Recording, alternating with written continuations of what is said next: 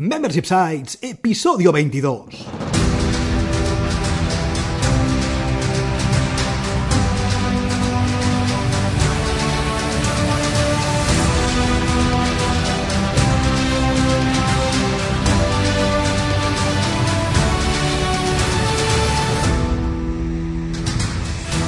Buenos días, ¿qué tal? ¿Cómo estás? Bienvenido y bienvenida a Membership Sites, el podcast en el que entrevistamos a emprendedores que ya están obteniendo ingresos recurrentes gracias a su propio negocio de membresía. Tras el micro, servidores de ustedes Rosa Soña Barniol Hola, hola, hola. y Jordi García Codina, cofundadores de Bicicleta Studio, nuestro estudio online de diseño y desarrollo WordPress especializado en Membership Sites. Buenos días, Rosa, ¿qué tal? ¿Cómo estás? Muy bien, aquí esperando al invitado de hoy. Pues vamos allá, porque en este vigésimo segundo episodio ya de Membership Site entrevistamos a Víctor Correal, creador de Guidoc.tv, un membership site de curación de cine documental. Pero antes recuerda que en Bicicleta Studio somos especialistas en membership sites. Por eso diseñamos y desarrollamos la plataforma web de tu negocio de membresía para que vivas de lo que te apasiona. Entra en bicicleta.studio y cuéntanos tu proyecto. Juntos haremos realidad tu membership site. Venga, va, y ahora sí, no perdamos más tiempo y vamos ya con la entrevista de la semana. ¿Y qué, es, y qué entrevista? Porque hoy charlamos con Víctor Correal, explorador, youtuber amante de la tecnología y creador de Guidoc.tv. Buenos días, Víctor, ¿qué tal? ¿Cómo estás? Hola, ¿cómo estáis chicos? Hola, Víctor, ¿qué tal? Muy bien, muy bien.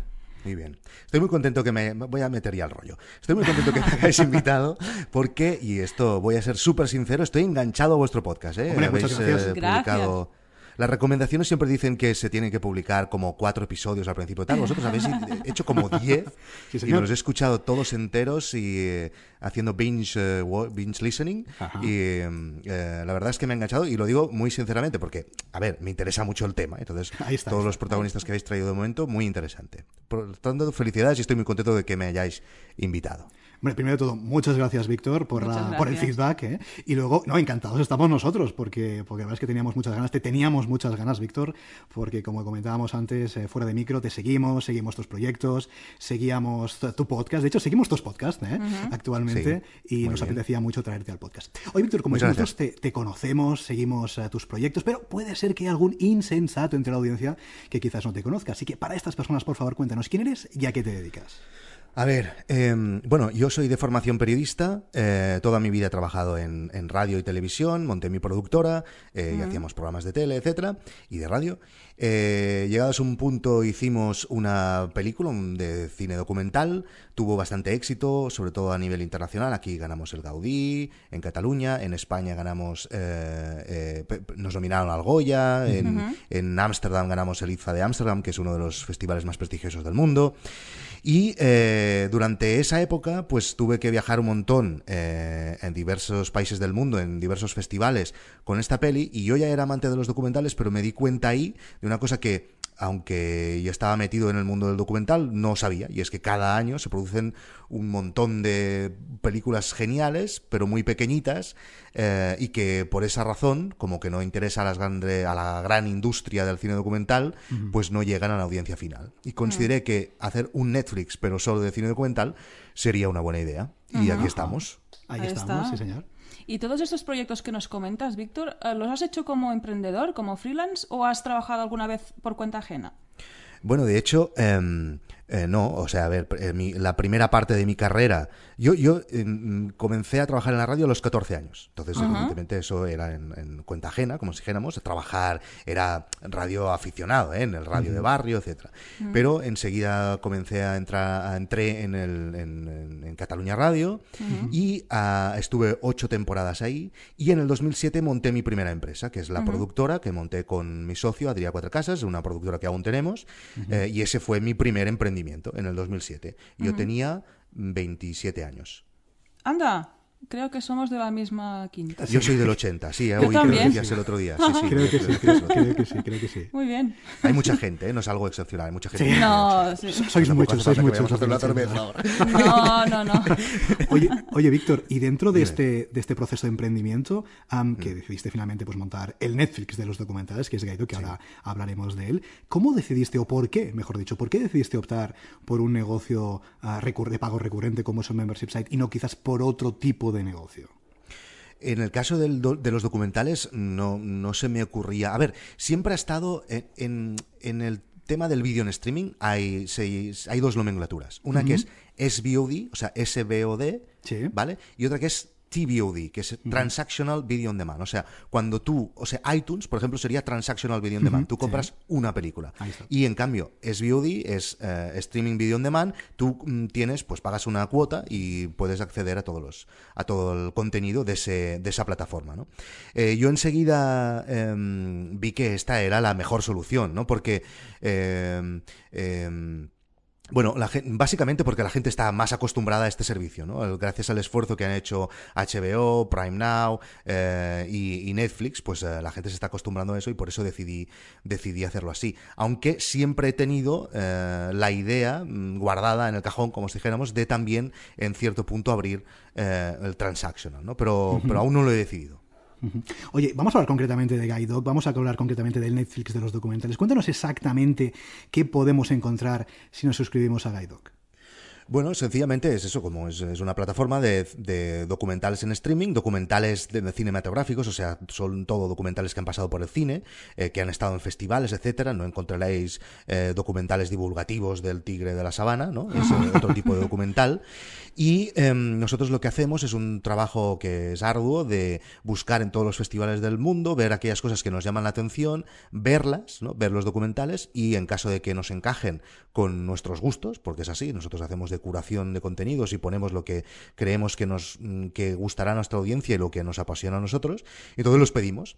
Entonces eh, estamos añadiendo un documental cada día.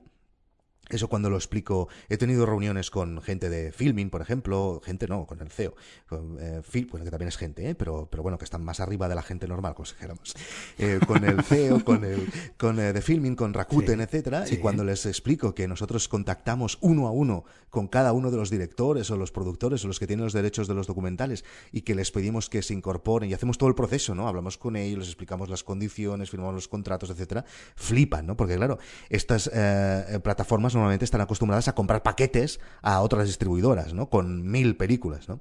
Entonces, eh, bueno, yo estoy muy orgulloso de poder decir que estamos añadiendo una, ya tenemos un catálogo muy grande, porque hace casi dos años que lanzamos, y estamos añadiendo además un, un eh, documental cada día, ¿no? Eh, Estamos muy contentos y cada día recibimos feedback de gente. Esta mañana, antes de hablar con vosotros, he hablado con una, con una persona que me ha parecido que no era chino, pero que me escribía desde la China. eh, eh, me escribía en inglés. No lo digo por, por- por- porque me escribía en inglés y no me ha concretado, pero me ha dicho que estaba en la China. Y otro desde Los Ángeles eh, diciéndome, me han escrito solo para decir que estaban muy agradecidos porque estaba descubriendo unas películas que ahí donde viven ellos pues no las podían encontrar. ¿no? Ojo, estamos muy ¿eh? contentos. también interesante lo que comentas porque Guide Dog efectivamente es un negocio global, ¿eh? es un negocio que una persona, Claro. cualquier usuario, cualquier suscriptor, se puede suscribir, nunca mejor dicho, desde cualquier parte del mundo, ¿verdad? Y lo puede hacer Víctor desde la página web y también desde una aplicación, ¿verdad? Sí, sí, claro. De hecho, nosotros, eh, antes que tener la web, solo hace cuatro meses que la tenemos. Ajá. O cinco, no me acuerdo. Eh, nosotros, que esto creo que es uno de los errores que cometí al inicio, he cometido muchos y este es uno de ellos, es que nosotros decidimos, de hecho yo decidí, eh, porque no voy a pegar las culpas a nosotros, lo decidí yo, eh, de lanzar primero solo en aplicaciones, o sea, solo en iPhone, iPad y Apple TV. Yo pensé, em, bueno, la gente, a lo mejor me miré a mí y pensé, yo no miro películas en el ordenador. Yo cuando lo miro, lo miro en el iPad o en el Apple TV, en el iPhone si estoy viajando. Entonces, para mí tiene más sentido em, eh, lanzar primero ahí, ¿no? Pero mm, después, al lanzar la web, o sea, solo en cinco meses ya hemos eh, tenido más usuarios a través de la web que en un año y medio a través de las aplicaciones. Cosa que me demuestra que la gente no... mm, Bueno, yo creo que sí que la gente mira eh, los vídeos en el iPad o en el Apple TV o en el Chromecast que también tenemos. Sí. Lo que pasa que en el momento de darse de alta y de decidir si se van a suscribir a ese Netflix, a ese HBO o ese Guide Dog, ahí todos igual, en el mismo punto los pongo, pues eh, lo hacen desde el ordenador. Entonces yo creo que lo que ha pasado es eso. Entonces, por lo tanto, yo siempre digo que mi error, uno de mis errores, fue eso, ¿no? Lanzar primero las apps que, que la web. Aunque luego, incluso en vuestro programa, creo que... mm, eh, alguien ha dicho, no, no, no, no sé si en- ha sido en, en vuestro podcast o en otro podcast, eh, eh, os soy infiel, estoy con otros podcasts, además del vuestro, eh, creo que mucha gente también dice, nuestro error fue primero lanzar la web y no lanzar las aplicaciones porque hoy el día el mundo es móvil y tal, ¿no? En mi caso es diferente. Claro, porque aquí es lo que decimos siempre, ¿no? Hay- Habría que estudiar, habría que analizar realmente cómo es nuestro consumidor, cómo es nuestro buyer persona, ¿no? Cómo es nuestro cliente ideal. Y quizás sí que es cierto que el cliente ideal de Guidog, el cliente, la persona, el suscriptor, el usuario, que al fin y al cabo consume documentales, pues quizás sí que tiene esa, a- esa costumbre, ¿no? De hacerlo a través de, de un sitio web, en vez de una aplicación. No sé, imagino es que, aquí- no lo sé, ya te digo, ya no sé si es que, eh, bueno, que ahora mm, sí que lo veo, ¿eh? que la gente efectivamente mira, mira las cosas desde el ordenador, ¿eh? Mm. y después también, pues la gente tiene mil inventos, a lo mejor conectan el ordenador con la televisión, Ahí etcétera, está. ¿no? Sí, sí, totalmente. Y luego, una de estas preguntas que hacéis eh, muchas veces, que es cómo, cómo era la llegada de los primeros usuarios. Ahí, y ahí, qué Se ahí, me ahí, has y ahí. avanzado, tal. Víctor. Sí, no, pero sabes, es que va ligado con esto que os decía, porque para mí fue un drama. Fue un drama por diversos motivos. Yo no tengo el recuerdo de, ay, qué bien el primer usuario, porque claro, yo estaba supeditado a las notificaciones y a las analíticas de la App Store, que son una puta mierda alucinante. O sea, tú no tienes, primero que vas con delay, con dos Sí, días de delay. sí. No sabes cuándo te han entrado, no sabes quién son, solo sabes que es un número, ¿no? O sea, y esto, todo esto que explicáis muchas veces, de la sensación del primer Sí, usuario, sí, que este sí, ya no lo conozco y tal, no sé qué, Sí, sí. yo no la tuve. En cambio, la estoy teniendo ahora. Ahora, a través de la web, el sistema de pagos de Stripe, y ahora estoy absolutamente conectado. Yo estoy Claro. todo el día con- diciendo, bueno, invitando a hacer veces a mi mujer cuando se suscribe a alguien, ¿no? Oye, estará, contenta, estará contenta. Sí, sí. sí. Sí, sí, sí. Esto es una sensación que yo no tuve al principio, ¿no? Yo, yo estuve muy alejado del contacto real, que esto es como cuando, si, si os animáis, si, si la gente de la audiencia no tiene una aplicación y se animan a hacerlo, que sepáis que, que, que estar en el App Store tiene muchas ventajas, pero luego también hay este muro que hacen ellos, ¿no? Que te, te impide un contacto con la audiencia, ¿no? Claro. y, y tienen muchas limitaciones. Por lo tanto, yo toda esta magia del principio me la perdí. Además, se mezcló con que yo había hecho un podcast Sí, señor. que indujo a que la gente se suscribiera sin tener interés en mi producto, ¿no? Y eso también lo lío, lo acabo de liar todo. Eso si queréis lo explicamos. Sí, hombre, hablamos de ese podcast, hablamos de No es Asunto Vuestro, de un podcast que todavía hoy en día, después de bastantes meses, ¿verdad? De, de Dos no, años. fíjate, de dos años de no Dos años de dejarlo hacer, está. aún está ahí destacado y aún la gente lo escucha. No hay semana, de verdad, ¿eh, Jordi Rosa? No hay semana que no, re- y esto te os lo juro que es así, ¿eh? que no hay que no reciba un correo de alguien diciéndome algo del podcast, o explicándome su idea de negocio, o decirme que se lo ha escuchado todo entero, o, o pidiéndome que lo vuelva a hacer, o pidiéndome que lo continúe, etcétera. Sí. Sí, sí. Bueno, sin ir, sin ir más lejos, en, en mi caso eso es algo, es una reflexión particular que, que voy a hacer, que no hemos comentado antes y que te voy a hacer aquí en riguroso directo, directo enlatado, pero vamos a hacer. Um, este podcast yo lo escuché en 2016, eh, iba bastante al día, es cierto que iba bastante al día. Yo en ese momento todavía no era emprendedor. En 2016, ah, yo de hecho estaba de baja, porque como contamos, como conté, de hecho yo mismo, en el primer episodio del podcast, ah, yo estaba de baja porque tenía insuficiencia renal, luego me hicieron un trasplante, todo fue bien, y luego el, en fin, el estudio, todo fenomenal, ¿no? Pero en ese momento yo estaba eh, de baja, en ese momento no era emprendedor, mi, mi emprendimiento era eh, pues eh, cuidarme eh, el día a día, y eh, escuchaba podcast, porque claro, tenía mucho tiempo, tenía mucho tiempo, estaba de baja, ¿no? Y esto, esto es verdad, esto no, no es aquí ni peletón ni nada. Entonces, bueno, pues yo escuchaba muchos podcasts, y uno de los podcasts que escuché fue el tuyo, ¿no? Es que empecé a escuchar podcasts de emprendimiento, porque quizás por ahí en mi, en mi inconsciente, subconsciente, no sé qué, qué palabra sería más correcta, pues ya estaba ahí el, ese gen emprendedor, ¿no? Y uno de los podcasts que escuché eh, era el tuyo, luego también escuché el podcast de Joan, Joan Boluda, etcétera, ¿no? Y, y es cierto que, que, mm, el hecho de escuchar tu podcast, am, tampoco voy a decir aquí que gracias al podcast de Víctor Correal hoy en día he montado un negocio propio, porque tampoco sería cierto al 100%, pero lo que sí que es verdad es que mm, eh, lo que contabas y sobre todo cómo lo contabas, porque al final es muy importante, ¿verdad? Cómo contamos las cosas, a, a mí también me, me ayudó, eh, me, ¿cómo diríamos? Me, me inspiró, ¿eh? creo que es la palabra adecuada, para que, bueno, hoy, hoy en día estamos donde estamos, ¿no? Evidentemente, eh, la vida te lleva a donde lleva y las circunstancias personales, que al final el emprendedor es una persona, ¿no? Y ahí están las circunstancias de cada uno. Pero en ese momento, a mí, tal y como tú contabas tu, tu proyecto, como contabas cómo íbamos, cómo ibas eh, pues avanzando en tu proyecto, las diferentes fases, ahora hacíamos un logo, ahora hacíamos no sé qué, ah, pues a mí también me ayudó y me inspiró y estoy convencido que, que ese podcast, Víctor, me ayudó ¿eh? a que ahora hoy en día yo tenga, con Rosa, juntamente con Rosa, tengamos este negocio. ¿eh? Con bien. lo cual, yo no te he mandado un correo para explicártelo, te lo digo aquí, te lo digo de viva voz. pues- Así que, en fin, yo te voy a decir lo mismo que te dice mucha gente. Eh, ojalá vuelva ese podcast o si no, ojalá sigas con tus contenidos, con tu iCars TV y lo que sea, porque la verdad es que ayudas, yo creo que ayudas, eh, no sé sin quererlo seguramente, pero ayudas a muchas personas e inspiras a muchas personas a que realmente puedan llevar a cabo sus proyectos, que no tienen por qué ser un emprendimiento. ¿eh? Cada uno pues tiene nuestros proyectos, la vida, lo que sea, ¿no? Pero es verdad que, mm, tal y como cuenta las cosas Víctor, os animo aquí a la audiencia a escuchar el podcast de No es Asunto Vuestro, que por supuesto dejaremos en las notas del programa, pues la verdad es que tiene una manera de explicar las cosas. Se nota nota que es una persona de medios, una persona de radio. Ah, en fin, ya dejo de hablar porque estoy haciendo un monólogo y aquí el entrevistado es el protagonista, No, pero con me- lo cual, me gusta, adelante, eh, Víctor. No, no, ya me gusta que hablen bien de mí. me gusta. No, muchas gracias, Jordi, te lo agradezco. Por supuesto. Venga, seguimos, seguimos con el podcast que entrevistamos hoy a Víctor Correal. Aunque no, no me estoy entrevistando yo mismo, entrevistamos a Víctor Correal. Vamos a hablar, Víctor, de un aspecto muy interesante de tu proyecto y muy distinto al resto de entrevistados que seguramente están pasando por aquí por el podcast de Memberships. Y vamos a hablar de la parte técnica, porque en el caso de GuideDoc.tv, de GuideDoc al fin y al cabo, no estamos hablando de un WordPress simplemente con un par de plugins, no, no, esto es algo mucho más a medida, es algo bastante más complejo. Así que, Víctor, hasta donde puedas contar, cuéntanos un poquito cómo has solucionado toda esta parte técnica de tu proyecto. Mm. Eh, bueno, eh, eh, subcontratando, ¿eh? porque yo no tengo ni idea de, de desarrollo, aunque, mm, bueno, mm, estoy bastante metido en el tema tecnológico y sé cosas, como si dijéramos, ¿no? Pero evidentemente no sé escribir código, ¿no? Entonces, mi- eh, yo desde el principio he tenido que subcontratar todos los ah, aspectos de la empresa, ¿no? Y efectivamente, eh, como os podéis imaginar, eh, Gaidoc es un tema complicado que no se soluciona con un par de plugins, sino que hay todo un desarrollo detrás muy grande, ¿no? A nivel backend, todo está escrito con Python. Eh, trabajamos sobre Django eh, y luego están todas las aplicaciones mm, escritas en Swift y, y que van, eh, o sea, las de iOS, ¿no? Sí. Entonces, eh, eh, yo siempre he subcontratado. eh, eh, ha ido pasando diversos, diversos developers por, ah, eh, por GuideDog. Ah, al principio eh, hubo gente de aquí, gente catalana, con- aún tengo mucho contacto con ellos. Eh, Josep María Brunetti, que salió en el, en el podcast, fue el encargado de dar el primer paso ¿no? y de crear toda la estructura eh, de GuideDog, que es ciertamente complicada, ¿no? porque pues trabajamos sobre servidores de Amazon, sobre los servidores de, de, de que es como hacemos todo el streaming. Eh, eh, y bueno, entonces él hizo toda la primera estructura, luego trabajé con gente también de aquí y gente eh, de Inglaterra con el tema de iOS. También mm, he tenido ayuda eh, desde Madrid, por ejemplo, con Julio César, que tiene un podcast alucinante que os recomiendo que se llama Apple Coding.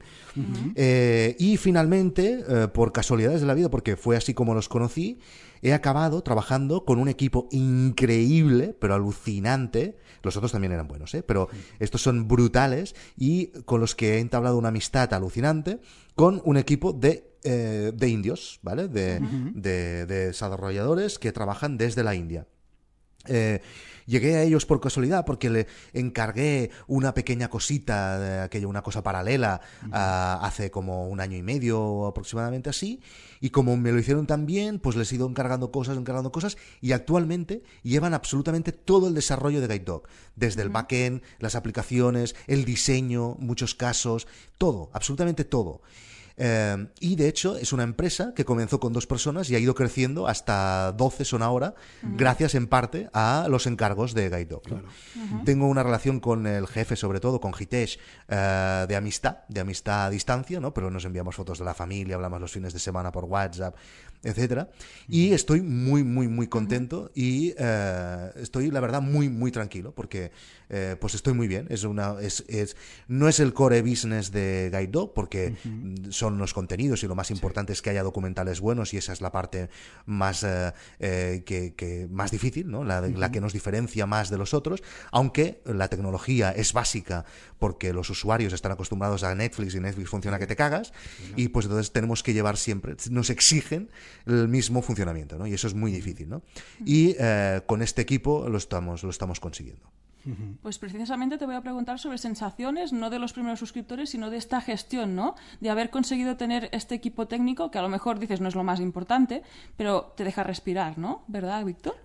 Por supuesto, no, no, es que claro, cuando, cuando te llega un correo de un eh, usuario que está medio cabreado, que se le cierra la aplicación y no se le abre y tal, no sé qué, y al momento sabes que tienes ahí un equipo que está a las 24 horas del día y que te lo soluciona en todo el momento, y que luego, cuando tú mm, eh, planteas un problema y les pides una solución y tú les propones algo y luego ellos te responden con una solución mucho mejor a la tuya, pues eso, eso es brutal, ¿no? Y lo que es más eh, de agradecer y que a mí me gusta más es que eh, Hitesh, ¿no? que es el propietario de esta empresa, eh, mm, se siente guide dog suyo. ¿no? Y eso se nota y, y, todas las propuestas que me hace, todo es una pasada, es una pasada. De hecho, estoy intentando irlo a conocer pronto a la India, es una cosa que, que, tengo ganas de hacer, pero bueno, ahora ya la verdad es que estoy un poco hasta los huevos de tantos aviones, porque últimamente he cogido muchos aviones, pero, pero bueno, eh, es una cosa que, que, tengo que hacer y que eh, no sé cómo aún, pero, eh, estoy seguro que Hitesh y su uh, equipo crecerá dentro de Guide Dog de alguna manera diferente a como lo estamos haciendo ahora en el futuro. Pero bueno, uh -huh. esas son cosas que aún, que aún tengo que, que pensar. ¿no? Y también otra de las partes fundamentales en un membership site que contamos siempre es la creación de contenido. Y en tu sí. caso, claro, es contenido que crean otros.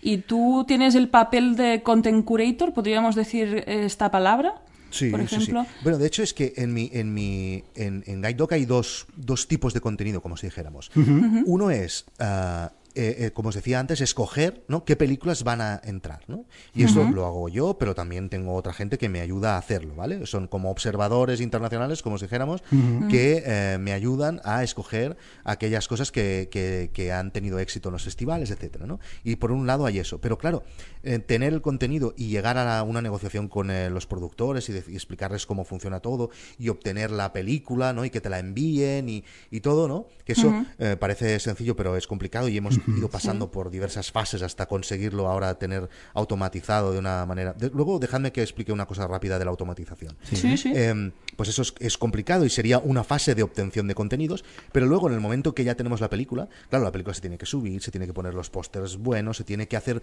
se tiene que ver la película y hacer una propia descripción nuestra de la película, eh, se tiene que dejar todo bonito, poner las fotos de los directores, etcétera. Entonces hay estas dos partes de contenido. Uh -huh. Y luego en esta incluye pues todo, la publicación en redes, la publicación en el blog, la publicación en, los, en, en, en Instagram, etcétera, ¿no? Entonces, eh, claro, hay una parte, o sea, ¿me entendéis? O sea, sí que, sí, sí. Sí. respondiendo a tu pregunta, las películas las, las hacen los otros, pero luego Sí. hay un, mucho trabajo, ¿no? Sí, sí. De contenido para subirlo y para dejarlo bonito. Sí, y además corpora- corporativizarlo, ¿no? Dentro de Guide Dog, porque es eso, de- entran dentro de tu proyecto, dentro de tu plataforma, que es quien los Bueno, da a el- conocer. el, ¿no? branding, al fin y al cabo, es el de Gaidon, ¿no? Que es el que está eh, Sí. difundiendo, entre comillas, ¿no? Entre comillas, no, difundiendo este contenido a muchas personas que, como bien decías antes, Víctor, pues posiblemente no tendrían acceso a estos contenidos. Y nos comentabas el tema de la automatización, pues ¿cómo lo Sí, hacéis? cuéntanos, cuéntanos. Sí, no, el- el- eso es lo que quiero decir porque, eh, a ver, esto eh, es un proyecto autofinanciado totalmente, ¿no? El dinero que he ganado en mi vida eh, a nivel empresarial lo he puesto aquí, ¿vale? y, y- y- y ya está, y es como lo he hecho, ¿no? No he buscado financiación externa de ningún tipo, etcétera. Y entonces, eh, eh, evidentemente, mis recursos son ultralimitados, ¿no? Y todo lo que hago eh, intento siempre que, que- que sea lo más mínimo y lo más lean posible, ¿no? Entonces hay infinitas cosas de automatización que hago pues para salvar tener que contratar a alguien, por ejemplo, para hacerlo. Aunque hay mucha gente que trabaja en Guide Dog y todos son, la a veces no, ¿eh? a veces tengo gente contratada, pero la mayoría de veces es subcontratas de freelance que dedican eh, parte de su tiempo a trabajar en Guide Dog, ¿vale? O en caso de, de Hitesh y su empresa, pues es una empresa subcontratada, ¿no? Entonces, eh, automatizo un montón de cosas. Bueno, y el caso de, por ejemplo, para que os hagáis una idea, ¿no? Pues antes eh, en que un productor enviara una película, pues era un marrón, ¿no? Utilizábamos eh, servi- em, eh, de esto, tools, ¿cómo se llama, coño? Herramientas. Em, herramientas externas, ¿no? Como, yo que sé, Dropbox, Google Drive, eh, lo que fuera, From Smash o lo que sea, para que nos enviara las películas. Tenías que pedir que te enviara. Ahora se han dejado el póster, tenías que volverlo a pedir, perdías un montón de tiempo, ¿no? Y entonces ahora hay una herramienta propia en la que ellos tienen una web en la que hay unos checks y tienen que subir. Pues ahora sube la película, ahora sube el póster, ahora sube no sé qué. Vale, está todo, sí, ahora firma el contrato.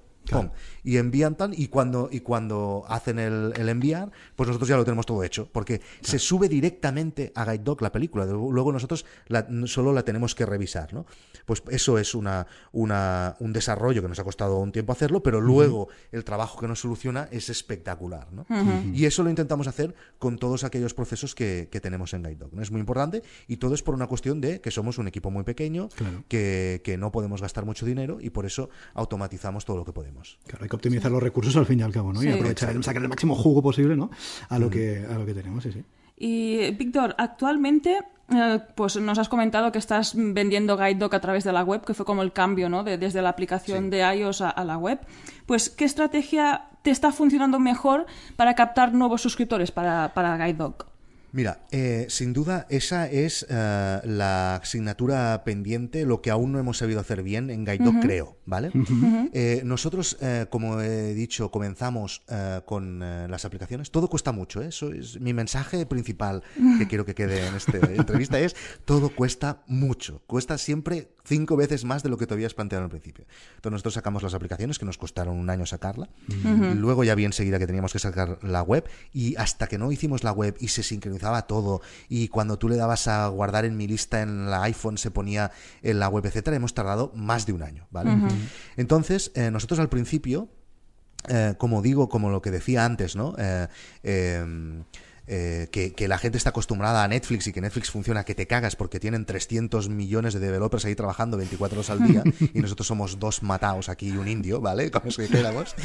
Pues entonces nosotros al principio hemos tenido muy buena recepción, ¿no? Y, la gente ha llegado a nosotros mm, a nivel orgánico, pero hemos tenido mucho churn rate, ¿vale? La gente ha dejado de seguirnos, y de, pagar, lo han probado, etcétera, por muchos motivos, yo creo. Primero porque al principio pues teníamos pocas películas, el catálogo era, era de esto la gente entraba, estaba dos meses, ya se lo veía todo y se iba y entonces a lo mejor luego volvían, ¿no?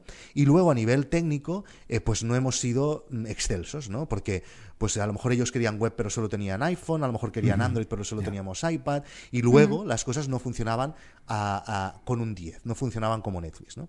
Y ahora, entonces yo por eso nunca he querido gastar mucho dinero a nivel publicidad, a nivel Facebook, a nivel tal, ¿no?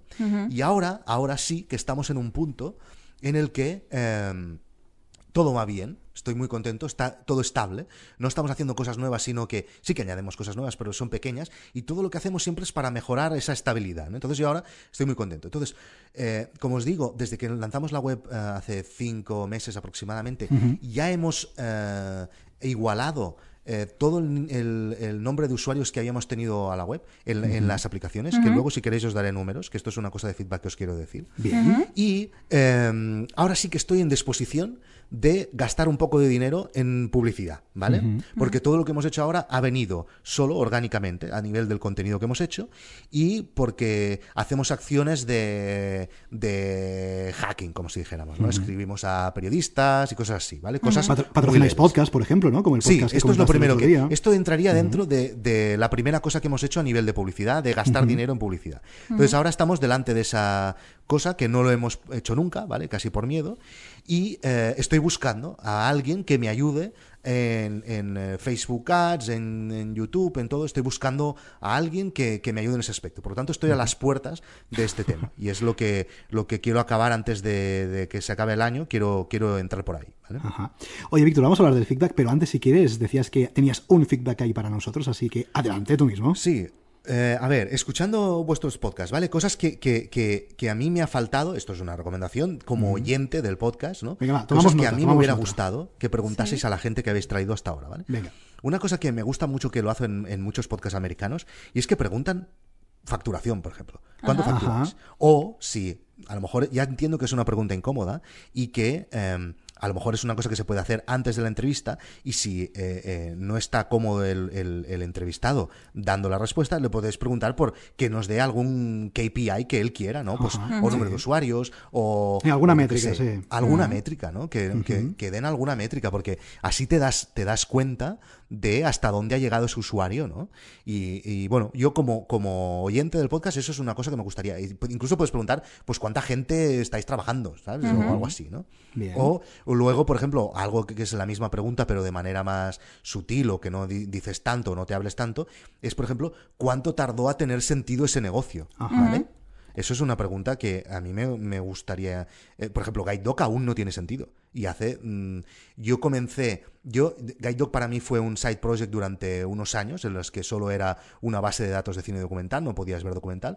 Y en el momento en que nació mi hija, lo lancé y dije, bueno, ahora esto va a ser mi proyecto y, estoy trabajando a full solo en eso. Y hace tres años y Guide Dog aún no, eh, no tiene sentido económicamente. O sea, gasta, gasto más dinero del que ingreso. Aunque ya es, ingreso bastante, estoy contento porque, eh, porque se están igualando los dos números, pero aún no tiene sentido.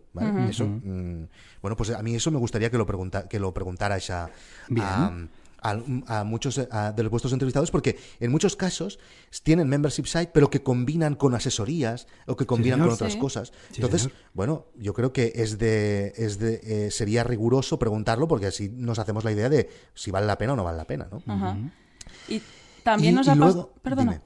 No, no, dime, dime. no, no, es que tengo más cosas, pero si me quieres decir algo de esto. que lo que nos ha pasado es que muchos de los membership sites que nos han interesado o que nos han contactado para que los entrevistemos están naciendo justo ahora.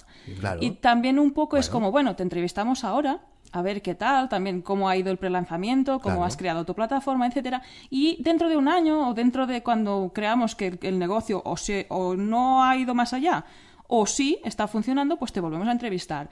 Y a lo mejor mm. todas estas preguntas que nos estás formulando, yo creo que ahí, ahí está. Sí. y a lo mejor hasta una tercera, ¿no? Pues es ir viendo cómo va evolucionando este modelo de negocio, ¿no? Que es un poco eso, la maratón, ¿no? La carrera de fondo. Mm, yo creo que no nadie ya, dentro de lo que hemos hablado en este podcast, no pretendas que montas la web y eso pues van a ser suscriptores uno detrás de otro. Bueno, sí, con todo lo que hemos contado aquí en el podcast, alguien se cree que con un dominio y un hosting eh, se va a hacer millonario. Pues hombre, creo que nos explicamos bastante mal si realmente opina eso, ¿no? Es lo que decimos siempre. Mm. Pues venga, Víctor, ya que estás aquí, ya, ya que nos lo pones en bandeja, cuéntanos alguna... ¿eh? pero bueno. Luego, seguimos, si quieres. Cuéntanos alguna, alguna KPI, alguna métrica interesante de Guide que puedas compartir con nosotros. Sí, de hecho, eh, mm, eh, nosotros ponemos información de nuestros números en la web. Somos una open startup, como nos dijéramos. Mira, yo, cifras que siempre doy es, desde el inicio, eh, han, hemos tenido más de 1.700 usuarios de pago, ¿vale? Hemos tenido mucho churn, eso también lo digo. Y ahora, eh, eso ya lo he dicho dos o tres veces en este podcast, creo que es que con la web ya estamos igualando todo lo que habíamos conseguido en un año y medio a través de las aplicaciones. estamos creciendo cada día, o sea, eh, ahora ya nos entran 3, 4, 5 usuarios diarios, eso me, me fascina. Y crecemos muy lentamente, muy lentamente. A lo mejor ahora es la curva que donde está siendo más empinada hacia arriba en estos momentos. Nunca había sido tan, tan así. Y supongo que también es por todo el trabajo de SEO que hemos hecho de los contenidos, etcétera. Crecemos muy lentamente, pero todo apunta a que esto tendrá mucho sentido eh, cerca. A lo mejor de aquí un año o, un poquito más, pero, pero pero tiene sentido. Em, por ejemplo, eh, claro, yo tengo algunas desventajas sobre todos los eh, entrevistados, entrevistados que habéis tenido, entrevistados o entrevistadas que habéis tenido estos últimos eh, podcasts, y es que la mayoría de ellos, menos un par que creo que eran más de servicio, son todo formación. Y la gente está mucho más dispuesta a pagar por algo que luego sabe que, o tiene la esperanza que le traiga algo a cambio, que no por, por, por, documentales. Porque claro, yo soy, sencillamente estoy dentro del bolsillo de entretenimiento, y de entretenimiento de nicho, ¿no? Y es muy difícil que la gente pague 5 euros por entretenimiento, pero en cambio relativamente, mm, relativamente más sencillo que alguien pague 20 euros por aprender algo que luego me, me permitirá no sé qué, ¿no? Por eso eh, estoy estudiando también algunas vías en las que eh, incluir dentro de Guide Dog una, una un documentary school, una, una, escuela, una universidad para hacer documentales, por ejemplo, ¿no? Algún negocio paralelo que compense este gap que os estoy explicando, ¿no? Eh, luego, además, como a nivel de financiación propia de Guide Dog, otra de las vías que estamos explorando es que como que tenemos un equipo técnico tan bueno y hemos descubierto un equipo que funciona tan bien, eh, también ofrecemos servicios a nivel eh, a nivel técnico a quien, quien lo necesite, ¿no? Pues para ah, poder eh, pues crecer también, ¿no? Y que una parte de esos beneficios puedan retribuirse, puedan invertirse también en Guide Ajá, es verdad, esto lo escuché creo que en el último iGers TV que, que, publicaste, ¿no? En el sentido de que, de que si hay otra persona que quiere montar otro negocio parecido a Guide ¿no? Que por ahí podéis, podéis colaborar, ¿no? Es eh, algo así o sea, Sí, sí, y, dije eso y he recibido ya cuatro correos de gente interesada, ¿no? O sea, la, idea es hacer como una franquicia de Guide o sea, un clon de Guide con un diseño totalmente diferente, pero con el contenido que sea, pues de canal de, canal de cocina, de, de, deportes de riesgo, ¿no? De lo que sea, ¿no? Y pues mira, lo dije ahí y la verdad es que ya he tenido cuatro interesados y esto es una vía que puedo explorar en el sentido de que es esta exportación de todo el trabajo que llevamos de cinco años de tecnología, ¿no? Que en un paquete se pueda vender, ¿no? Eh, y que alguien le pueda, bueno, que le estaríamos un montón de mal de caps, ¿no? De dolores de cabeza. Y eh, nosotros pues tenemos más financiación para hacer crecer Guide Dog, que es lo que nos interesa. Totalmente. No, muy interesante también esta vía de negocio. Seguimos con el feedback, Víctor, ¿qué te parece? Sí, no, solo dos cosas más. Una pregunta que también me gustaría como, como oyente de vuestro podcast que hicierais es, eh, luego, evidentemente, hacer lo que os salga de los de este, es preguntar aquello, herramientas básicas que utilizas, ¿no? Eso a mí siempre me ayuda. Lo he escuchado en algunos podcasts americanos y me, ayuda. Cuando alguien me dice, bueno, ah, con eso descubro cosas, ¿no? Una herramienta con la que no podrías vivir tu. o no podrías eh, tirar adelante tu membership. Su negocio, sí, Bueno, pues eso. Muy interesante. Y la última, que esta es la que más me gustaría que hicieras. y es que, aparte de hacer la entrevista, me gustaría que en algún momento del podcast, a lo mejor al final, vosotros dos, ya que sois eh, pareja, creo, ¿no? Y, pareja al menos de, empresa, etcétera, hicierais un poco de resumen de vuestra semana y que nos dierais ah. algo de, datos de cómo os va el negocio, de cómo va el podcast, de cómo va, eh, de si os han entrado clientes, de si habéis hecho algunas mejoras en vuestra web, si habéis tenido un cliente que ha sido muy interesante por algo. Un poco de, mastermind, como si dijéramos, al final explicando un poco de vuestra, de vuestra chicha. Eso también creo que es, bueno, a mí me interesa muchísimo. A mí me parece súper interesante lo, que, lo que comentas. De hecho, estamos empezando a hacer, algo así en, ah. en Ikers Televisión, Ikers TV, o como leche se llame esto que... que no sé en qué nos hemos inspirado. No sé en qué nos hemos inspirado. ah, en Instagram Televisión. Sí, señor. Porque de hecho, ah, todos los domingos, si aprovechamos, lo decimos, si alguien quiere seguirnos en, eh, en ah, Instagram, pues en, ¿Pero esto ya lo habéis publicado? Sí, señor, ya tenemos algunos publicados Ah, en, pues un par. Tenemos un par a día de hoy. Estudio en Instagram. Eh, estamos empezando a hacer esto, estamos empezando a contar un poco qué hemos publicado la semana, qué contenidos estamos sacando, y poquito a poco, llevamos solamente, en el momento de grabación de esta, de esta mm. entrevista, uh, llevamos solamente dos, o sea que poquito a poco, mm. pero sí que estamos planteando algo así, de decir, ostras, pues vamos a, a contar un poquito, ¿no? qué ha dado de sí la semana de Bicicleta Estudio. ¿eh? O sea que mm. gracias por el feedback, ¿eh? en este sentido. Además, nos gusta que nos des este feedback. Eso significa que esta idea que tuvimos uh, puede interesarle a alguien, ¿no? Por lo menos. Pero si lo añadís al podcast también estaría bien. Y GTV está muy bien. Veamos eh, qué futuro tiene esto de GTV. Yo de momento ya me he cagado un poco y ya he comenzado a republicarlo todo en YouTube por si acaso. Sí, ya lo vemos, ya lo vemos, ya lo vemos. Oye, pero me, interesó mucho lo que contaste, y aquí nos, vamos, nos estamos yendo un poquito, pero también puede ser de interés para, para la audiencia.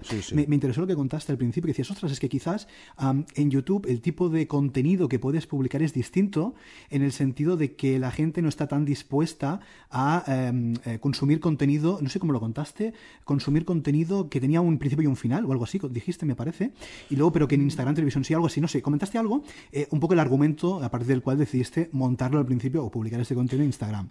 Mm, ah, bueno, no, recuerdo eh, exactamente qué contaste. La razón es la, la, diferencia que yo veo entre IGTV y, y o sea, ¿de dónde coge a IGTV? Es que tú en IGTV puedes hacer poca cosa cinematográfica. Mm, o sea, mm, no, es, no, es, cinemático el contenido, ¿no? Es de es una cosa muy fría de, un primer plano y de tu cara hablando a alguien, ¿no? Tiene sus ventajas, pero es poco cinematográfico. Yo en el momento en que quiera explicar una historia, por ejemplo, eh, la semana que viene me han invitado a, dar una, charla en Frankfurt eh, por Guide Dog y entonces, pues ahí haré un vídeo más chulo, pues me llevar el dron, haré imágenes chulas con el dron, tal, no sé qué. Esto en IGTV no me puedo explicar. Entonces ya he dicho que este tipo de capítulos especiales los voy a publicar únicamente en YouTube. Y la otra desventaja total de IGTV es que no me pueden buscar, o sea, no se puede hacer, mm. nadie me puede descubrir, es muy difícil, ¿no? En cambio en YouTube sí, en YouTube si pones una buena descripción, no sé qué, puede ser que alguien te descubra, ¿no? Entonces esas dos cosas, yo estoy a la expectativa, yo, pueden mm. pasar dos cosas, o que Facebook haya visto que, que no tiene éxito, que, que, que, los creadores no están haciendo contenido para GTV, etcétera, o puede ser que se pongan las pilas y que, primero, paguen a los creadores para que hagan contenido. Segundo, añadan buscador, tal, eh, etcétera, ¿no? O sea, se pueden poner las pilas. Entonces, por eso ahora yo estoy a la expectativa de todo, ¿cómo se llama? A la expectativa de todo, que estamos subiendo en los dos, eh, en los dos canales. Muy interesante. Pero sí que es verdad lo que dices, ¿eh? que la exposición pública seguramente que puedes tener en YouTube, a día de hoy, por lo menos, a día de hoy, nada tiene que ver con la que tienes en Instagram Televisión. Bueno, vamos a ver cómo, cómo evoluciona. Oye, Víctor, gracias por el feedback. ¿eh? Ahora vamos a pasar al feedback que a ti te da. Este es el feedback que Víctor Correal nos da a nosotros.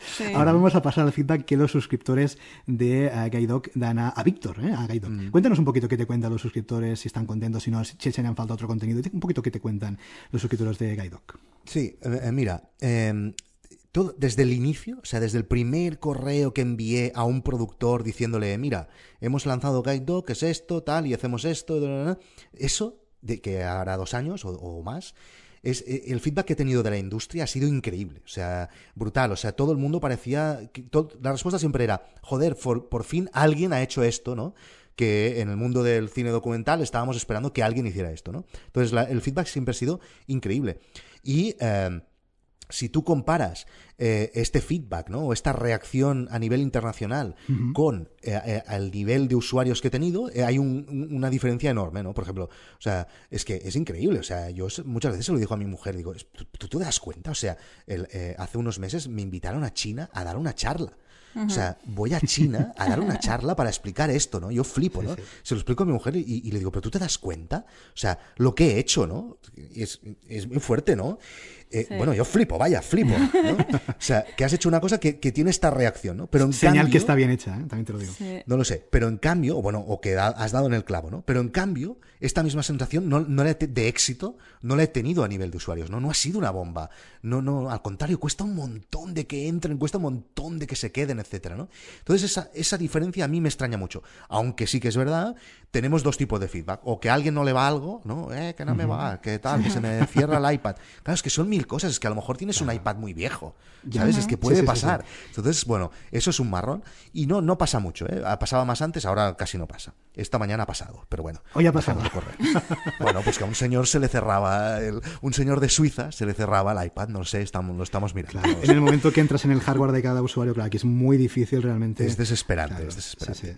Entonces, em, eh, y luego hay el feedback otro que os decía, que también tenemos mucho de gente, por ejemplo, eh, esta mañana una señora de China, que, no sé si es China o es, eh, o es de fuera, pero vive en China, que pues que, que muchas gracias porque descubrimos los documentales y, y no tal, ¿no? O sea, feedback es, es, muy bueno. ¿no? No, no he tenido nunca un feedback malo, aparte de no me funciona esto, te lo hemos arreglado y te hemos compensado, ¿no? Aparte de eso, no he tenido feedback malo. Y, ese feedback, Víctor, que, que, me acuerdo, ¿no? Que cuando, cuando ah, estabas con el podcast de No sos un trovesto, ¿no? Cuando se estaba publicando que decías, oh, es que todo el mundo me dice que está muy bien el proyecto tal y cual, pero luego, claro, ese no es el público objetivo, ¿no? Ese no es el público que finalmente se termina apuntando. Eso fue otro error de estrategia, ¿no? Bueno, a ver, o no, ¿no? Porque yo estuve haciendo durante un año un podcast explicando esto, tal, no sé qué, la gente estaba súper emocionada, se dio de alta un montón de gente, ¿no? Todo el mundo allí a pagar, y luego entraron dentro y dijeron, coño, pero es que no me gustan los documentales, ¿sabes? Yo he pagado para, porque me ha hecho ilusión, me encanta Víctor cómo explica las cosas, tal, no sé qué, y luego me decían, oye, perdona, es que me di de alta pero es que me voy a dar de baja y se me pedían disculpas, ¿no? Es que no, no, me, no, me, gustan los documentales o no me gustan tanto como para pagar 5 euros al mes, ¿no? Entonces, ahí tuve una cosa que, por una parte, me fue súper bien, porque fueron unos beta testers alucinantes y gracias, de lo, gracias a, mucho de lo que hoy es Guide Dog se debe a toda la audiencia que me dio pistas, feedback durante ese tiempo, ¿no? Pero a nivel de usuarios, mm, yo no he creado nunca una audiencia a la cual venderle eh, mis servicios, ¿no? O sea, mi, mi Guide nunca, nunca lo he podido vender, o sea, eh, es que es así, o sea, y, ya está, ya lo he asumido y me da igual, o sea, yo hago Nordic Wire, que es un canal en el que hablo de tecnología con un amigo, con Guillem, y ahí no vendo nada, o sea, sencillamente lo hacemos porque nos lo pasamos bien. Y cuando hago IGTVs o mi propio canal de YouTube, yo explico cómo va mi empresa, pero explico, no, mi, mi audiencia no es gente usuaria de Guide Dog, ¿no? Es un poco raro, pero como que yo toda mi vida he trabajado en la radio y he trabajado en la televisión y ahora estoy gestionando una empresa tecnológica, entonces esa es mi vía escapatoria, ¿no? Yo me lo hago porque me lo paso bien y ya está. Pero es, contradictorio, eh, lo sé, ¿no? Porque también podría hacer...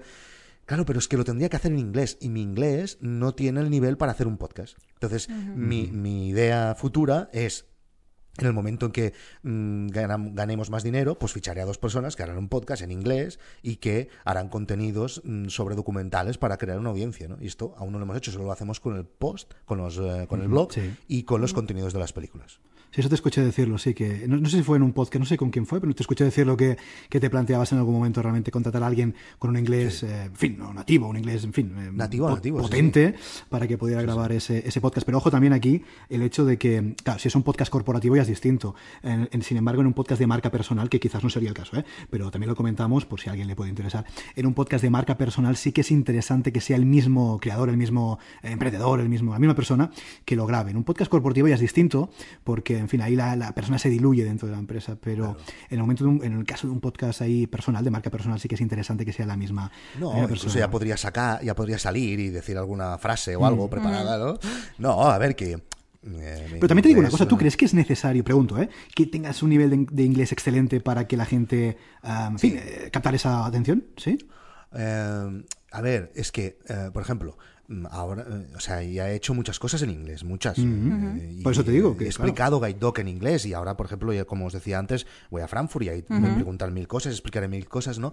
Pero eh, yo estoy acostumbrado a hacer podcast y a mí me gusta tener la soltura que tengo en, mis idiomas, en, en catalán, en castellano, y me gusta, y soy una persona que juega con el, con el idioma, que hago muchas bromas, etcétera, ¿no? Y no me veo capacitado para hacerlo. Que sí que podría hacerlo, pero a lo mejor no daría la imagen idónea eh, para Guide Dog, ¿no? Prefiero eh, contratar a dos. Y además, os diré una cosa, os diré una cosa. Eh, yo sé bastante de- sobre cine documental, he hecho un- una película documental en mi vida y sé bastante porque he visto muchos documentales, pero hay gente que son espectaculares. Eh, Héctor, que es eh, un- un- una, un- una persona del equipo que hace todo el tema, casi todo el tema de contenidos, es un tío que es director de cine, que ahora ha estado presentando en Canadá su último, su último corto, que ha ganado premios, etcétera, que está empapado, que ha estudiado dirección y que tú le- lees un- una review de él de una de las películas que gana Guide Dog y se te caen los cojones al suelo. O sea, yo eso no lo sé hacer y tampoco lo sé hacer en inglés. Entonces, a lo mejor podría contratar a dos personas que hablen de, de los documentales que hayan entrado esa semana, etcétera, no sé qué, y yo a lo mejor puedo explicar algo a nivel eh, de, de, pues de, de- de algo que hemos eh, añadido en las aplicaciones o lo que sea, ¿no? Pero llevar un programa, así como estoy hablando ahora, tal, mm, seguramente lo podría hacer, pero hasta, hasta me da palo. O sea, tendría que tener un esfuerzo enorme que me desgastaría muchísimo, ¿no? Y no sé si daría la imagen me- mejor para, para la empresa, ¿no? Bueno. Ahora, Netflix ha sacado un podcast, no sé si lo sabéis. Sí, sí, sí, Llevan sí. cuatro episodios así. Y es un palo de podcast, madre mía. Son tan sosos y tan Sí, es que aburridos. no, no que he lo tenido la, ocasión, pero sí, sí.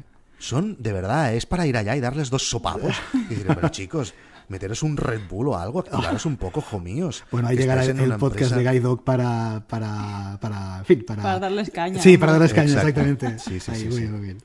Bueno, pues Víctor, aquí hemos hablado del pasado, del presente, nos hemos avanzado un poco con el futuro, con lo que comentas de fichar a alguien para el podcast, pero es el momento de la bola de cristal de, de Membership Sites, y es, ¿qué añadirías en un futuro a Guide Dog? ¿Por dónde crees que va a ir? O bueno, o que le quitarías. ¿O que le quitarías? Claro, claro. A ver, a ver, a ver.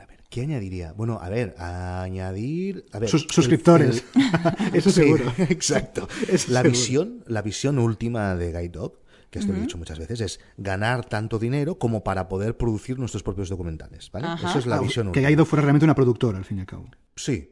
Eh, y luego hay cosas paralelas, como ya he explicado, que es ah, hacer una, una web paralela que sea school.guidedog.tv, comprar el .com. Eso también lo tengo en la Hoy, mente, hoy no, punto lo, com. no lo tengo.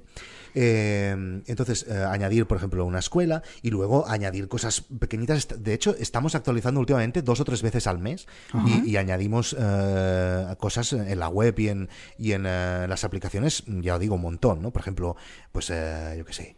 Eh, ahora estamos trabajando para que se puedan bajar los documentales, ¿no? Y que los puedes tener en. Esto estamos añadiendo un montón de cosas. Pero. eh, pero. em, Sí, lo que necesito es más suscriptores para poder está, hacer más cosas de estas. Eso es, eso es lo básico, ¿no? Es Sí, lo sí, básico. está claro, Sí, está claro. Oye, Víctor, una pregunta que se me acaba de ocurrir ahora, no es porque tú no hayas dado ese feedback. ¿Qué herramienta eh, consideras imprescindible sin la que no podrías vivir en tu negocio? Se me acaba de ocurrir ahora mismo, eh, sin pensar mucho. Vale, eh, a ver, a ver, a ver. Bueno, es- siempre la digo, ¿eh? Em, yo creo que la que ahora mismo...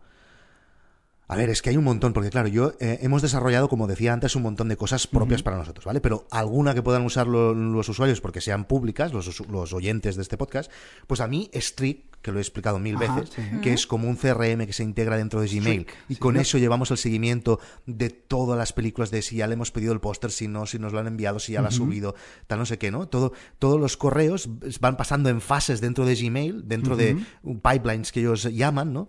Y ahí tienes todo ordenado, sabes en qué punto está cada cosa, ¿no? Porque a lo mejor estamos en contacto con, sin exagerar, sin exagerar, ¿eh? 3.000 contactos eh, a, a la vez, ¿no? Sobre 3.000 temas diferentes, ¿no? Sobre películas que ya están subidas, películas que si ya le han pagado, que se no le han pagado, etcétera, ¿no? Y Strict, ahora mismo, si me quitaran Strict, mm, tendría que apagar Guide Dog con un tiempo y volver a pensar a ver cómo, cómo hacerlo, ¿no? Casi, Sí, o sea, Strict os la recomiendo un montón. Es un, una extensión que se integra en Gmail.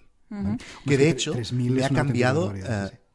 De hecho, es- eso me ha condicionado mm, bastante la manera en cómo viajo. No me gusta viajar con mi MacBook Pro de 15 pulgadas porque es muy aparatoso, etcétera. Pero como esto es una extensión eh, dentro de Gmail, no lo puedo utilizar, por ejemplo, en el iPad. Entonces, eh, ahora estoy buscando soluciones ahí para, para... Y pronto las explicaré en, en- en mi canal de YouTube, que creo que ya la tengo. Bueno, esto Ahí es vamos, ahí vamos. Estaremos ahí atentos. Sí, es verdad. además Sí, que recuerdo que lo dijiste que te planteabas comprar Sí. un Chromebook o algo por ahí. Sí, estuve. Sí, sí, estuve- sí, hay, hay algunas novedades al respecto. Ay, ay, ay, ay, pues vamos a seguirlas en el canal Uy, que uy, vamos qué- a dejarle qué- las qué notas. del tensión, por Dios, qué tensión. Sí, sí, qué tensión. Apuntaremos todo lo que nos has contado en las notas del programa, la aplicación y el canal, y ahí estamos Todo, atentos. todo, todo apuntado, todo apuntado. Y aquí te lanzamos la pregunta ya estrella del podcast, que es eh, si recomendarías el modelo de negocio de Membership Site a la audiencia. A ver, sí, sí. Como, como, como propietario del negocio es, eh, tiene muchas ventajas, ¿vale? Os lo han dicho mil veces aquí vuestros entrevistados, el tema de la, de la mm, ¿cómo se llama? Es que me sale solo en La inglés. de- recurrencia. de la Recurrencia. ¿vale? De que tú estás, o sea, que no hay altibajos enormes de un día para el otro, entonces todo puedes preverlo bien. Y luego el tema de, de, de esta medio eh, ingresos pasivos también tiene mucha gracia, ¿no? Que yo puedo estar en el parque con mi hija y ganar 5 euros, ¿no? Uh, es eh, brutal. Sí, hasta ahí sí. sí. Pero luego, eh, como usuario, tengo un cierto miedo de que no estemos in- an- eh, haciendo grande una bombolla, una, Una burbuja. burbuja, ¿no? Sí. Y que acabe explotando, porque claro, como usuario es un poco marrón. Si tú comienzas a contar, que ahora ya comienzan a salir aplicaciones que te lo permiten hacer, todas aquellas cosas que estás pagando mensualmente, se acaba convirtiendo en un poco peligroso. Entonces, como que hay tantos negocios que están pasando de un sistema de pago único Sí. a un pago recurrente, tengo miedo que no acabemos mm, eh, cansando a los usuarios. Y eso siempre lo pienso, que no haya un poco de tal. A ver, luego supongo que pues pasará lo que siempre, ¿no? Que pues eh, te- el usuario sentará la cabeza y sencillamente hará una criba de aquello que quiere pagar y aquello que y no. se ¿no? quedarán los que sean de calidad, al fin y al cabo. Sí, sí, ¿no? Pero bueno, eso siempre lo pienso y, y- y si, si te das cuenta en tu vida cotidiana, cada día vas sumando, vas sumando, vas sumando eh, pagos recurrentes y eso, pues, hostia, es que nos puede llevar a, al de, a, bueno, a una catombe, ¿no? Se. Entonces, Una catástrofe. bueno, yo a- a- recomiendo un montón a todo el mundo que que haga un membership site, que todo es peor de como nos lo cuentan, siempre, todo. Porque totalmente. escuchamos muchos podcasts y, escuch- y vemos muchas cosas que sí, sí, esto pones este plugin y es súper fácil. No, no, no, no, no. No, eso es lo que siempre es hemos chunguísimo. Y Sí, si sí. luego va, no va a funcionar durante seis meses y luego vas a intentar arreglarlo y te... y bueno, es muy difícil. Y muy difícil que, que, que yo es que, de verdad, o sea, mm, de verdad es que no salgo de mi asombro de lo difícil que es conseguir que alguien se suscriba a algo, ¿no? O sea, tú puedes poner, tú dices, tú, un- una cabeza lógica piensas, vale, voy a un grupo de Facebook, ¿vale? Y... Y hay, mm, estoy poniendo un ejemplo, esto no lo he hecho, ¿eh? pero, pero, pero pongo un ejemplo de, he hecho otras cosas similares, pero esta que voy a decir no, es solo por poner un ejemplo. Un grupo de Facebook donde hay 100 personas que son amantes del cine documental y que todo el día están comentando, etcétera, no sé qué. Tú entras y pones ahí un anuncio diciendo, os damos gratis un mes para que lo probéis, que es esto, que tendréis los documentales que estáis comentando, tal, no sé qué. Y se suscriben dos de 100, ¿no? O sea, es muy difícil. Y todo es eh, porque, por muchas razones, pero es que los usuarios son mm, eh, lazy, mandrosos. Sí. eh, Perezosos. eh, sí. perezosos, de verdad. O sea, les cuesta, es muy difícil conseguir romper la barrera de pensar, bueno, pero a ver, habrá esas películas, uf, pero bueno, ahora tengo que entrar en el ordenador o, o ahora me tengo que bajar la aplicación. Bajar la aplicación es un mal de cap enorme, ¿no? Es muy difícil, ¿no? Que alguien se baje una aplicación. Y por eso eh, tienes que repetir mucho el mensaje, tienes que llegar a los usuarios. Bueno, esto hay estudios que dicen que hasta que no lo han visto ocho veces, alguien interesado en eso, es que es muy fuerte, ¿eh? alguien que está interesado en eso mucho, si no se lo dices ocho veces, no se lo va a bajar, no se lo va a instalar, no lo va a pagar, ¿no? Mm. Pero tú crees que, que en tu caso es así, o esa dificultad es, es como comentas, porque estarías en el, en el paquete, digamos, o en la bolsa del, empre- del también. entretenimiento? ¿Que- Sí, ¿Crees que es a más lo por mejor, eso? A lo mejor si alguien quiere aprender WordPress y, y cursos y tal, no sé pues a lo mejor el mensaje son cuatro veces. En mi caso es ocho veces. Porque ellos ya pagan Netflix. Bueno, ya estoy bien, en Netflix ya hay documentales. Eh, es un conjunto de cosas enormes, ¿no? Enormes. Y es un- una dificultad muy grande. O sea, es muy difícil, ¿no? Estoy... Y tú pensar que, que, que Gaidoc es worldwide desde el principio. O sea, estamos Sí, sí. En, en global, estamos en todo el mundo Total, desde el principio. Eh, lo conoce un montón de gente, ¿no? Ha llegado un montón de gente. Y, y- y conseguir usuarios es muy complicado. Mucho, mucho, mucho, mucho. Entonces, sí, lo recomiendo, pero bueno, eh, todo cuesta mucho. O sea, yo, yo creo que cuesta más. Que, que otro tipo de negocios, ¿no? Bueno, no lo sé. es- yo, yo esto O depende del sector, decía- depende del nicho, un poco lo que comentamos. Sí, Sí. Puede, No lo puede ser sé. que sea por aquí. Puede ser que sea Yo un día se lo decía a, a Joan Boluda y él tampoco me mm, tuvo respuesta. Yo muchas veces paso por delante de un bar o de un restaurante y pienso, pero ¿cómo coño aguantan? ¿Cómo puede Uy. ser? Uy, este, este tema, este tema, Víctor, es, es una, es, una, es una discusión, bueno, discusión, una conversación que tenemos a menudo con, Ah. con clientes, incluso entre nosotros, con otros eh, compañeros, otros emprendedores, ¿no? Es decir, muchas veces, ¿no? Am, aquí hay muchos negocios tradicionales, negocios 1.0, llamémoslo como queramos, ¿no? Que evidentemente para ser llevados a cabo, eh, pues ha habido que invertir un montón de dinero, Sí. pero, un- bueno, lo que decías tú, un bar, un restaurante, eh, material. una barbaridad Entonces, de dinero. no cierran Claro. y no pueden pagarlo. Claro, ese es un tema, ¿no? Exacto. Y luego es verdad Claro, que en, si en- no, en no los negocios online, um, el tuyo es verdad que es un poco distinto porque es verdad que hay una plataforma tecnológica detrás Hay muy importante, hay más inversión. Pero es cierto que buena parte de los negocios online de hoy en día se pueden empezar de forma bastante lean, uh, con una inversión bastante más, más, más pequeña o más Sí. razonable en ese sentido. Claro, ¿no? pero ese es, ese es el tema, ¿no? O sea, si, si, si haces una web que, que tienes cero inversión, que casi no gastas, etcétera, no sé qué, y cuesta un montón aguantar, ¿cómo coño lo hace un tío que ha tenido que invertir? Es que yo no lo entiendo. O sea, no lo entiendo, no lo entiendo. Porque creo que es aceptado socialmente y tradicionalmente. Ay, que me lanzo Ya. ya con mi criterio. Sí, no, no, se puede ser. Es como, eh, lo hemos repetido tantas veces, ¿no? Como, no sé, pues que es normal que tú para entrar en un bar tengas que hacer todo este proceso y bueno, más o menos te va a ir bien o no, Ya. porque a lo mejor cierras en un año. Mira, sin ir más lejos, ayer estaba escuchando el podcast de Joan eh, y hablaba en uno de esos casos del miércoles, y habla, porque hoy es jueves, ahí vamos a decir que es jueves, eh, y estábamos, eh, estábamos escuchando el podcast y Joan decía, en uno de sus casos, que había pues una persona que montó un bar y pidió un préstamo que tardó 10 años en devolver. 10 años pagando. Claro, es que hoy en día en Internet 10 años, es que a lo mejor 10 años estamos muertos 10 veces. Claro, es que no tiene ningún tipo de sentido. Bueno, No sé tú. Sí, mira. sí. Sí, sí, es, es- es como está montado. Pero bueno, que, montado el que, programa. que quiero dejar un mensaje eh, eh, positivo, ¿eh? O sea, que de- realmente a nivel, a nivel de gestión de un negocio, y yo y he tenido otro tipo de empresas, y de hecho tengo, este es muy satisfactorio, mucho. Ahora, como todo en la vida, cuesta, cuesta mucho, y también em, es muy importante, pues eso, decidir bien cuál es tu sector, ¿no? Y, y- y- Sí. y- y, bueno, eh, no es fácil, y también mirar qué funciona en el extranjero, etcétera, ¿no? Importante, Eh, pero lo recomiendo muchísimo. Es muy satisfactorio en el momento de, de- de ver las cifras, ¿no? Por ejemplo, otra herramienta que me está encantando y que la estoy Venga. acabando de, de explorar es que, que va muy bien para cualquier tipo de membership site y que además es gratis para siempre, porque ellos tienen un negocio paralelo eh, y no ganan el dinero con esto. Es Profitwell. Supongo que lo conocéis. Sí, Sí. señor. Me encanta, me encanta, me encanta, me encanta. Y eh, estoy intentando aprender un poco más porque yo soy fatal con los números y tal, pero eh, me, me hago un poco lío con algunas métricas que dan.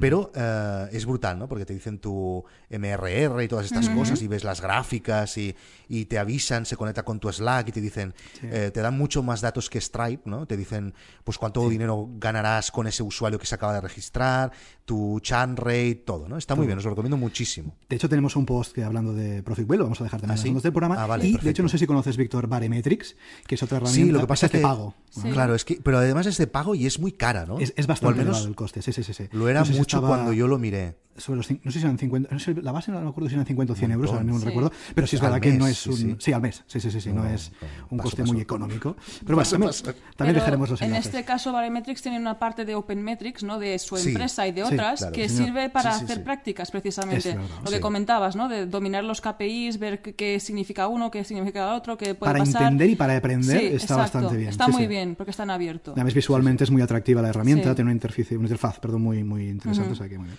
Eh, y eh, estuve hablando con ellos el otro día, por eh, no me acuerdo, les pregunté algo y estuve hablando con, eh, con el CEO, que curiosamente estaba contestando, eh, con- no con el CEO, perdón, con el tío que lleva este, como digo, son dos proyectos diferentes, lo sabéis, ¿no? Que tienen sí. otra empresa con la que hacen la pasta, y no me acuerdo de qué va la otra empresa. Y esto es como, como si fuera, es marketing de, no, ¿cómo se llama esto? Marketing...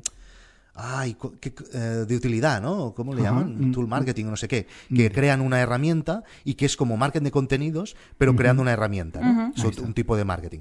Pues ellos han creado esto, ¿no? Y es marketing para que después te acabes suscribiendo a lo otro. Estoy hablando con el tío que lleva este proyecto y me dijo que están acabando las apps de iPhone y que pronto eh, las lanzarán, ¿eh? O sea que. Ah, mira, que más- fácil todavía, señor. Sí. Por cierto, dejadme decir que en este rato que hemos hablado, que yo creo que es el récord de entrevistas si no la cortáis, llevamos 58 minutos, eh, se han suscrito dos personas a Gaito. ¡Hombre! Bien. Eh, vamos a celebrarlo, vamos a hacer ahí a celebrarlo. sí. Vamos a poner eh, aplausos eh, no enlatados, aplausos de verdad. eh, de verdad. En el, en el podcast. Muy bien. Enhorabuena, enhorabuena. Enhorabuena. Estos, Muchas estos que, estos que les está, les está silbando las orejas por ahí Sí. a alguien. Esto sí que es. eh, ¿Cómo se llama? Esto de. Ay, ahora no me saldrá.